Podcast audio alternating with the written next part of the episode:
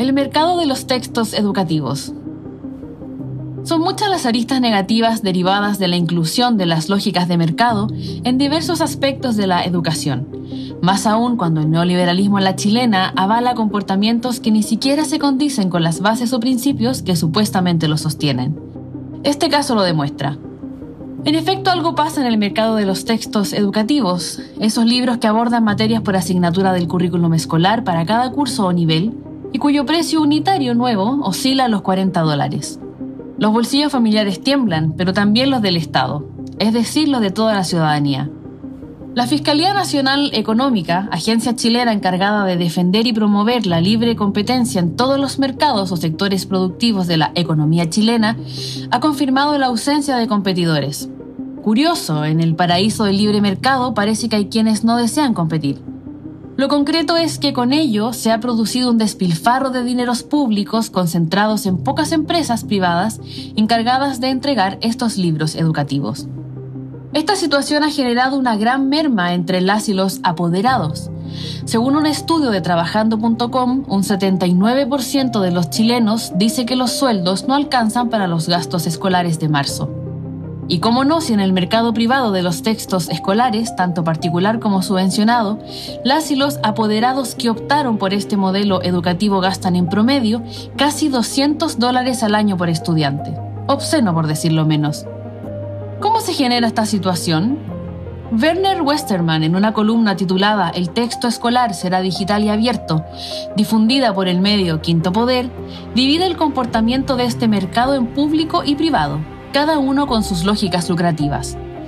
En el mercado privado, debido a que estas empresas mantienen los derechos de propiedad intelectual del libro, pueden comercializarlos tanto con el Estado como con el privado para estos últimos, las editoriales fijan el precio en promedio 29 veces por sobre el precio normal, e incluso llegando a 40 veces en algunos casos. Como dice el analista, esto solo es posible mediante la colusión entre las editoriales y directivos de establecimientos educacionales, que obligan a las y los apoderados a adquirir el texto en el mercado privado, existiendo la presión por comprar el libro del año, pese a que sus contenidos casi no han variado respecto de los anteriores. En cuanto al mercado público, el Ministerio de Educación adquirió textos educativos por un valor que asciende a 52 millones de dólares. Y las licitaciones, como era de esperarse, tienen un diseño deficiente con barreras de entrada que no incentivan la competencia, ya que el oferente debe presentar una muestra completa del texto, lo que favorece a la editorial que se hubiese adjudicado la licitación anterior en el mismo texto.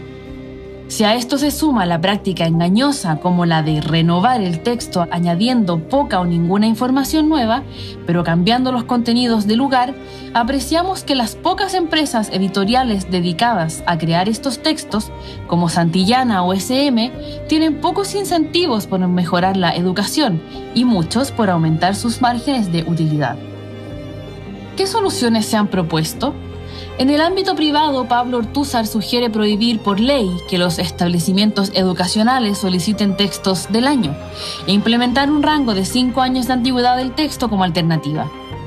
Con estas medidas se fomenta la reutilización y no repetir la destrucción de textos escolares como lo ocurrido entre los años 2013 y 2016 por parte del Estado de los gobiernos de Michelle Bachelet y de Sebastián Piñera, que podrían haber servido para muchas y muchos estudiantes, pero que provocaron, como no, más gasto fiscal.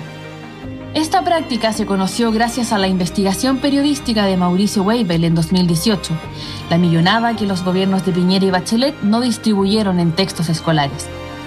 En el mercado público para Westerman la solución es clara, separar el contenido del contenedor. Como se ha dicho, las licitaciones imposibilitan la entrada de nuevos actores, a lo que también colabora el hecho de que se incluyan en ellas, además de la elaboración de contenidos, su impresión y distribución. Al final, las pocas y grandes editoriales que se adjudican estos dineros fiscales tienen toda la cadena de producción armada, y si se suma que también posee los derechos de propiedad intelectual, entonces se entiende por qué los textos escolares que usan las y los estudiantes son similares a los usados hace 40 años. Poco o ningún espacio queda, por lo tanto, para la innovación educativa o para el uso digitalizado de estos materiales. A lo anterior se suma que los contenidos financiados con dineros públicos no son parte del dominio público bajo licencias del tipo Creative Commons, las cuales garantizan la autoría pero permiten modificar el producto. La educación del siglo XXI debe estar sustentada, entre otras cosas, en los recursos educativos abiertos que superen las lógicas mercantiles que parecieran aportar poco al ámbito pedagógico. Este contenido forma parte del curso Educar en tiempos de crisis de la Universidad Abierta de Recoleta.